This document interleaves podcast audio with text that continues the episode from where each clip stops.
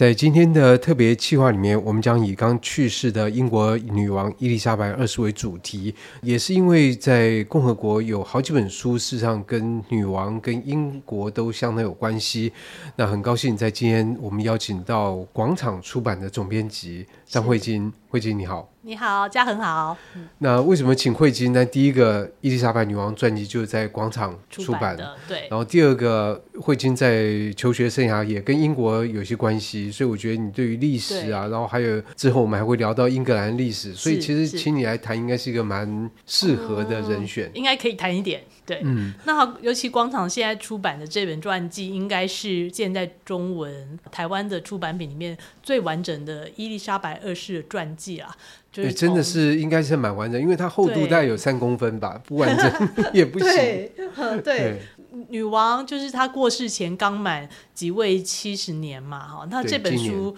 当然没有写到七十年，她、嗯、是差不多她即位六十多年的时候，她真的确实是一位，我想最近大家都看了很多新闻报道上面对她的一生的回顾吧，确实是一位非常特别的女性哈。对，但我必须要说，其实这些新闻看来看去都差不多，差不多是不是？对，就是 炒饭东炒，炒完从西边炒，然后炒来炒去，大概都那些东西。那其实，在这本传记里面提到的东西非常非常的多，非常的多。对，而且我觉得虽然它很厚，可是真的非常好看。然后这位作者，我很好奇他到底何许人也？这位呃，莎莉贝德尔史密斯啊，他好像专门替名女人写传记。对，他其实是一位美国的记者啊，但是他在写完这个伊丽莎白二世的传记之后，他其实也写了当时的查尔斯王子哈，现在的查理国王，国王查尔斯三世国王啊，他也写了查尔斯王子的传记。显然他下了不少功夫。对，而且还特别写说他现在住在美国华盛顿特区，这样你知道。就是说，感觉好像他跟这种权力中心都蛮接近的，这样。是他的先生好像也是是媒体人，也是媒体人。那可是我先讲一下，就是说，在这本书的开头，他其实写了一个前言，其实那篇前言就非常好看。哦，对，他有说到他跟女王见面的这个。可是我觉得他非常有技巧，你知道，因为有一些人。因为他写的是英国女王，我觉得英国女王的特质，我们大概从新闻媒体上面可以看到，她非常的呃克制，她也不张牙舞爪的这样的。对对，对，所以这位作者虽然是见过女王，但是他不会像那个喜欢炫富的人呢，嗯、就是说一刚开始就哦，我跟女王碰面如何如何，他放到很后面才写。对对，所以我觉得就感觉出来他蛮有叙述技巧的。对对对对，他在文章的最后才稍微的讲了他们跟女王见面的一场景，而且他很有技巧的去分析了。女王在那个时候对她还有她的先生的应对是如何的富有外交技巧，把一些尴尬的问题轻轻带过，然后又继续的往前走，这样。是。所以我觉得这本书的写作，即使对女王没有兴趣了，这本书写作还是蛮值得大家哎来来读，因为他在里面即使提到他跟女王见面，我觉得他重点不是在炫耀，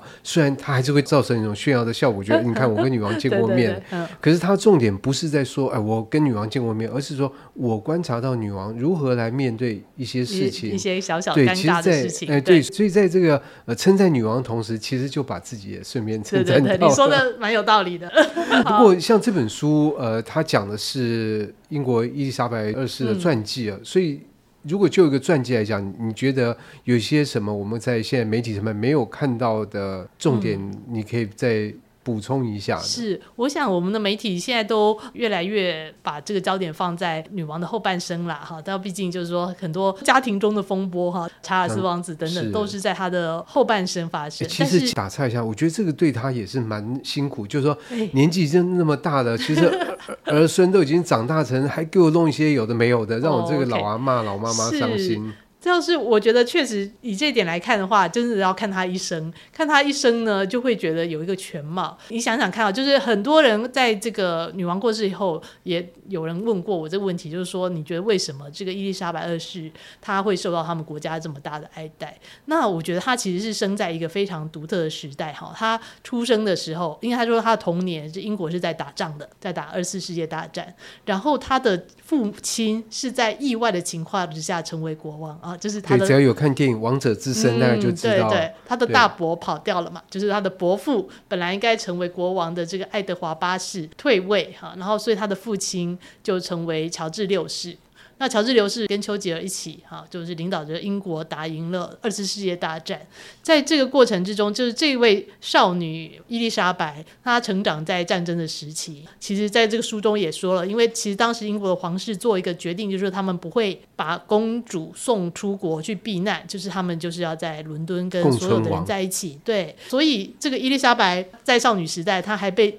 当然没有去前线。可是被送到军队里去受训，所以他是有这个执照，他可以修军车。然后那个他跟着就是他的母亲在战时的时候做了很多这个慰劳军事的事情。他里面有写这个蛮动人的，就英国打胜仗之后庆祝的那一天，所有庆祝的人们围绕着白金汉宫，公主当然在这个阳台上接受所有人欢呼。之后，他也像一个普通人一样。跑到人群之中去，对着他的父母亲欢呼，哈，就是其实那个他是走进人群里面的这样子，所以这个少女伊丽莎白成长之后，成为等到她接下了王位以后，然后又是这个英国正要从战后复苏，哈，就是战时的时候大家都是配给制，经过那段时间，然后战后很辛很辛苦的慢慢的经济复苏，但是这个时候这个二十世纪其实。挑战是非常大的哈，因为国欧洲许多其他国家都已经废除了君主制了，因为对他们来讲还好，就是说英国还保有这个传统，但是也有非常多的挑战，比如说这个工党哈，就会提出社会政策等等哈，就是原来的这个贵族社会无论如何都还是都已经受到挑战了，所以像这样子的一个，她这样子作为一个女王，要在这个新的国家里面呢，去维持一个立宪君主、哈虚位元首的位置，其实也是挺不容易的。他扮演这个角色，我们千万不要以为这个女儿女王高高在上，其实她是受着非常严格的教育，从小这十三，她的家教课就是上宪法，然后呃有一个法文的家教老师，哈让她可以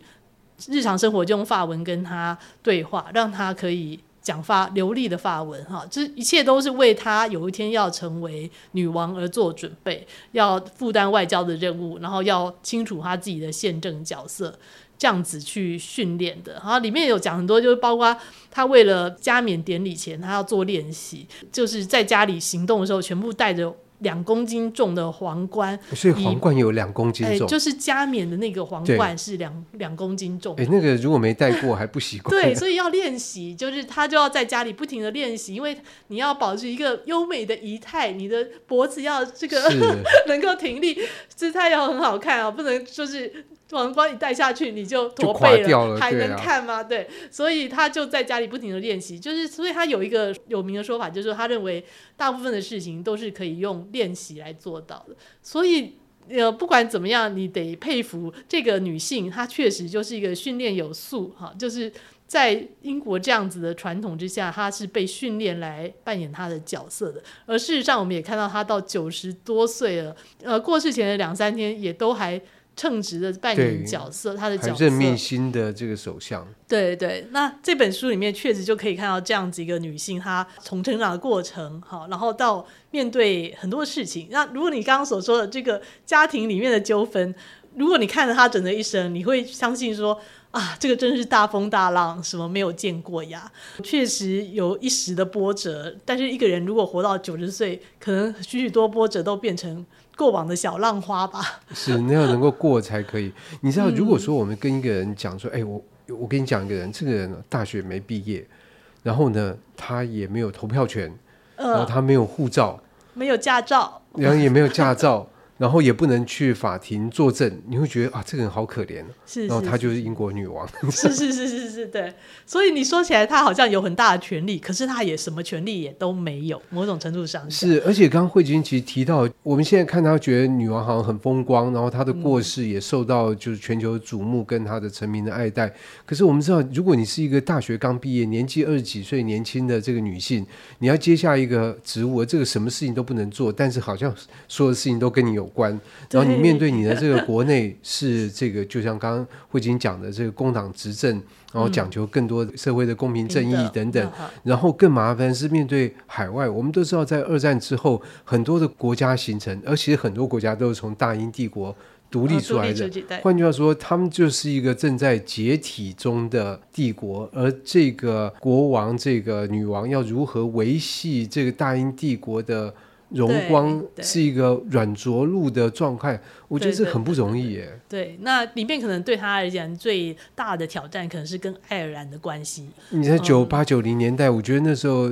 都印象很深，那个 IRA 对爱尔兰共和军，然后在因为想要这谋求独立，然后或者说跟这个爱尔兰共和国能够合并，然后就用这个爆炸，然后事实上很多王室的成员，包括蒙巴顿勋爵，都是被炸死啊。对，跟他就是他的呃丈夫菲利普亲王的亲叔叔哈，就是都被炸死。但是他一方面要保持虚位元首，不能够太过的干涉。但是在这个书里面有特别讲到，说他对于南非哈南非的种族隔离或是种族歧视、压迫黑人的这样子是特别的感到不满哈。所以他其实有在里面有讲说，他对于柴契尔夫人就是有在这方面去提醒他，就是虽然他不能够直接的干政。对对，但是可是每个礼拜三首相都要跟他来报告。对对对，他并不是完全的没有自己的看法。可是我觉得这本传记里面，它呈现出来是一个蛮复杂多样的女王的面貌。哎，她不是像我们电视上看到，就是说、呃、微笑这样。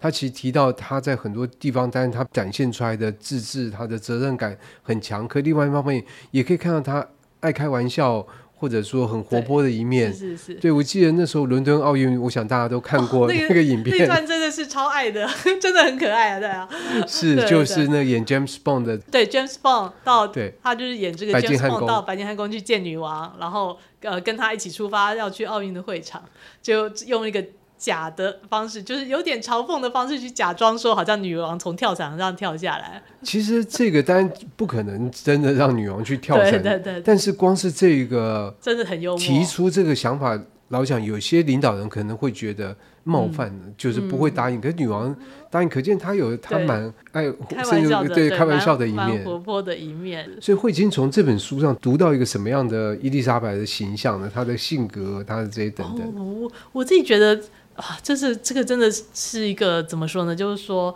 他真的是很独特啦。就是说，他的独特是不是天生的独特？想必就是他的位置确实就是那么，所以他也从小就被训练跟要求。他必须是这样子的一个人，然后这个要求他的部分其实包括，就是说他必须扮演那样的角色，所以他不能够在跟人家谈话的时候露出无聊的样子啦，哈，他必须永远就是带着笑容等等，哈，所以他的父母亲都有告诉他说，如果你觉得无聊，那个是你的错，不是别人的错，这样子。如果你会觉得无聊，所以他被这样子的要求，可是当然一个人不可能是完全没有自己的个性的。对对。可是你还是必须说，他真的扮演的，他就是非常称职。我相信这个不是所有的王室成员。接下来，当然我们要看查尔斯是一个怎么样的国王。对，不知道。我觉得打岔一下，我觉得他应该常常去苏格兰。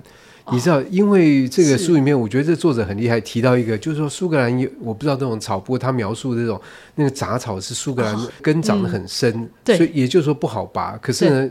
女王就有他写到女王有个亲戚就看到。女王其实去拔那个草，一把一整片草都给拔光了，就用这个来发泄发泄她的压力，或是、那个、对对，拔完了再面对媒体，又、嗯、又是非常优雅这样。拔草，对，拔草，然后还有骑马，还有散步、哦、遛狗，对对。然后骑马，他非常有名的就是他从来不戴安全帽，永远是一个爱马仕司机嘛。为什么？但是我相信他对他自己的马术应该是蛮有蛮有信心的，因为他其实真的是很会骑马。可是你看那个演超人的克里斯托弗李维，对、嗯，也是这样摔一下就。对对对，对、啊。所以有一句他们那个英国的廷臣有一句有点刻薄，但是真的是非常英式幽默的玩笑话，就说女王跟她的继位者之间只隔着一条爱马仕丝巾，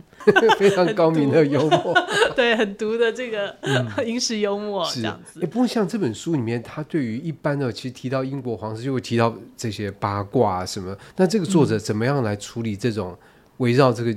他们这家族的八卦的题材呢？嗯、他有特别想要渲染或者琢磨这个部分吗？我我觉得他倒是好像挺平铺直述的说出来。那我觉得这个作者的有趣的地方就是他访问的人非常多，也可以看得出来，随便翻都奇怪，都是不不是说只有访问几位这样。对对，他的资料和收集的能力非常惊人。对，对，我看他蛮少就是提出自己的臆测之词，他就是要根据对都会说某某人说啊这样子啊。那比如说他要呈现。这个女王的某些面的时候，他可能就引用了，比如说丘吉尔的女儿也是他的访问对象之一啊。几乎好多好多地方基本上都是用他，都是有所引的，就是引说谁谁谁说了一句什么话。那这个谁谁谁有他们身边的廷臣，也有某一些贵族，然后他以前的同学、以前的朋友什么，真的访问了不少人。他用这样子去呈现。我觉得还算不算是过于的渲染。我想，因为大部分的事情我们现在都已经知道了，确实这个王室里面真的是发生了这个非常，就是当年因为那个戴安娜王过世的时候，我是正在，在英国，英国对，在一九九七年，对对，就是那个事情在当时是非常的大。那个时候，嗯、对那个时候大概基本上是一个王室名望的最低点，嗯、对，就是人人就是那个时候的。那个新闻，我觉得在报纸上也确实能够读到那样的声音，说我们为什么要有一个 royal family？废除算了，对，就是离婚的离婚，外遇的外遇，然后这样子，就是这个当时真的是一个，我觉得真的是王室名望的最低点，然后就是对他们觉得非常的怀疑的声音有很多。可是这个是不是又是长寿的好处？就是你看，就是后事情过后。时间真的是力量是非常大哈，就是当在那个时间点，当时戴安娜被称为人民的王妃哈，然后大家都对她非常难以忘怀，呃，都觉得查尔斯真是个大坏人。可是随着时间过去，好像我觉得现在的民众好像也慢慢接受了查尔斯跟卡蜜拉哦，然后他们这个。当然，就是如果在那个时间点，查尔斯是国王，我相信英国群众会非常的不满的。对，如果那时候女王气死了，那就 对对对，就到下一个要让他真的要让他国当国王吗？可能很多人会投票 say no 吧。但是因毕竟女王就是这么，嗯、呃，她以她的长寿哈，以她的这个非常稳定哈，就是称职的扮演着她的角色，一直到最后一刻。好像就帮这个赢得了，我觉得民众的支持，好像帮查尔斯他们买到了时间。可是这个其实对于接下来查理国王，我觉得我觉得也是、嗯、也是蛮困难，因为大家会把他跟之前女王相比，对不对？所以你如果稍微呃露出发怒的表情，他说：“哦，你看这个国王，对，对啊。”所以我觉得他真的不好当。是是是，嗯、那好像现在也有蛮多的这个。呃，讨论就是说，好像查尔斯是有这样子的意愿去把他的把宫廷 size down 嘛，哈，这样就是瘦身啊。那所以，但不过，如果我们看这本书来讲的话，就会意识到说，其实英国的这个皇家的制度也不是一直一成不变的。其实伊丽莎白的对，这如果我们在之后介绍英格兰历史，大家就会更清楚了。啊、对对对，我们可以再来谈一谈，对对。嗯是啊，所以在这本书来讲，你觉得读者可以读到什么东西？比如说，如果我是要读哎、嗯、那种八卦啊什么这样的话，哦，八卦 八卦的话，我觉得是读错书了。最最最大的事情大家都已经知道了，对对，但是它确实有一些比较小的，就是他们各种个性这样。那我自己的话，觉得最好看的可能是它毕竟是经历了整个二十世纪半世纪以上的历史。所以他与许许多多的政治人物、政要、啊、的互动都非常有意思。嗯，比如说丘吉尔，他当女王的第一任首相是丘吉尔。就是丘吉尔。对，对，所以丘吉尔年纪大他那么多，而且是他父亲的老臣，跟他父亲一起并肩作战。丘吉尔很喜欢这个女王。对，可是丘吉尔非常喜欢的，就就是说，皇冠那个剧集里面有演说，好像这个女王一开始非常的害怕。很怕被丘吉尔气势压倒，因为他太年轻了，然后丘吉尔那么有经验。但是以这本书上面的描述，对丘吉尔是非常喜欢女王，而且女王也跟他总是最愉快的交谈。每个礼拜他们见面的时间，他们的交谈是非常愉快的。对啊，那种交谈搞不好有点像是一个老师在教学生，教一个新的女王就怎么样来，诶来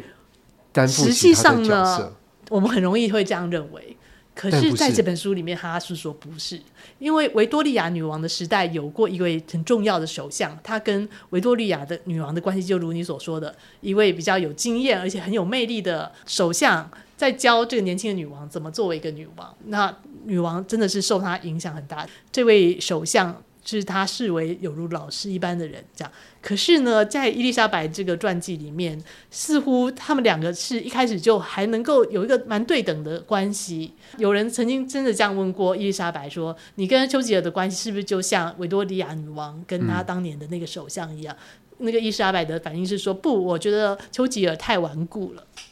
啊，对，也就是说，其实他蛮有主见的，他可能反而是经常要说服丘吉尔一些事情，他反而是觉得丘吉尔很顽固啊，所以其实很可爱。对，他们的关系。是，所以这本书里面充满了这样的一种有趣的我们不知道的细节。是是，那他跟那个工党的威尔森这个首相的关系也是非常好，还有柴契尔夫人哈。那说起来，你看他这个其实刚好就是二十世纪发生变化的时候嘛，就是在他。当女王的头几年，首相都是呃贵族出身的，好呃。柴契尔夫人是杂货店老板的女儿，对，柴契尔夫人是下一任约翰梅杰，其实是出身贫民区啊，甚至家里曾经穷到少年的时候他必须辍学，所以这个真的就是见证了英国社会的变化，就是阶级的流动。那我觉得在未来大概已经很难看到这么剧烈的变化。人家说流水的首相，哈，铁打不动的女王，对，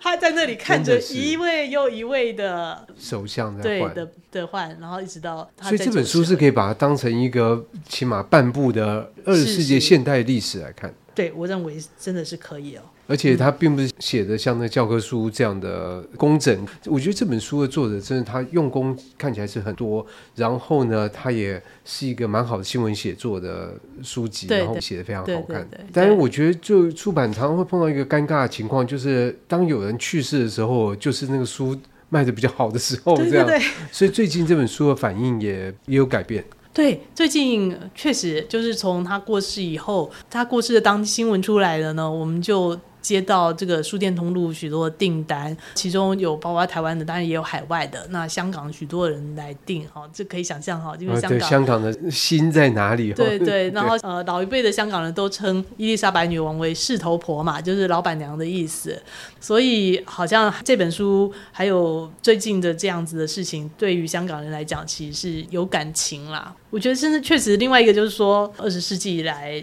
变化很大，然后另外传播的媒体也变化很大，所以伊丽莎白女王的时代也是见证了，就是说早期她的广播好，然后接下来电视，电视上电视，然后，后来有线电视，有线电，然后后来这个王宫在二零零九年开了第一个 Twitter 账户。然后现在 YouTube 上也有皇室的频道啊。对，对，对，然后女女王自己在二零一零年的时候有这个脸书粉丝页，所以它也变成一个善用从广播电视到社群媒体，然后就是这个对他们来讲是应该是。有利的，就是说，因为在原来我刚才说我在九零年代在英国念书的时候，其实是小报盛行的时代。那小报其实要感谢皇室给他们对给他们提供了很多的销路，就是衣食父母啊。对，嗯、那每次有什么绯闻或丑闻，他们销量就暴涨这样子。但是这样子的情况也造成这个皇室觉得他们老是被小报写，他老是被小报写。但是 social media 出现以后，他们反而好像有一些机会。自己发布一些美丽的照片，你不控制那个麦克风，那就随便别人讲。所以，与其这样，不如我们自己把麦克风拿在手里。这个可能也是后面就是王室最后的这十年啦，哈，就是 social media 起来以后，好像他们的伊丽莎白女王还有威廉王子这些新一代的。形象在英国人民的形象人气回升，这样子的一个情况。所以我觉得未来对于王室都还是有蛮艰辛的路要走。当然这不是我们的王室，所以我们就是旁边看戏。看看对，对但是我觉得从这本伊丽莎白女王这个传记里面，我们其实可以看到。蛮多八卦以外的东西，然后对于我们自己、啊、对，对认识这个世界或者认识这个人，我觉得都有所帮助。是是是，是。那今天这个特别企划就非常谢谢慧晶来介绍这本《伊丽莎白女王》谢谢，谢谢，谢谢，拜拜。以上单元由数位传声制作。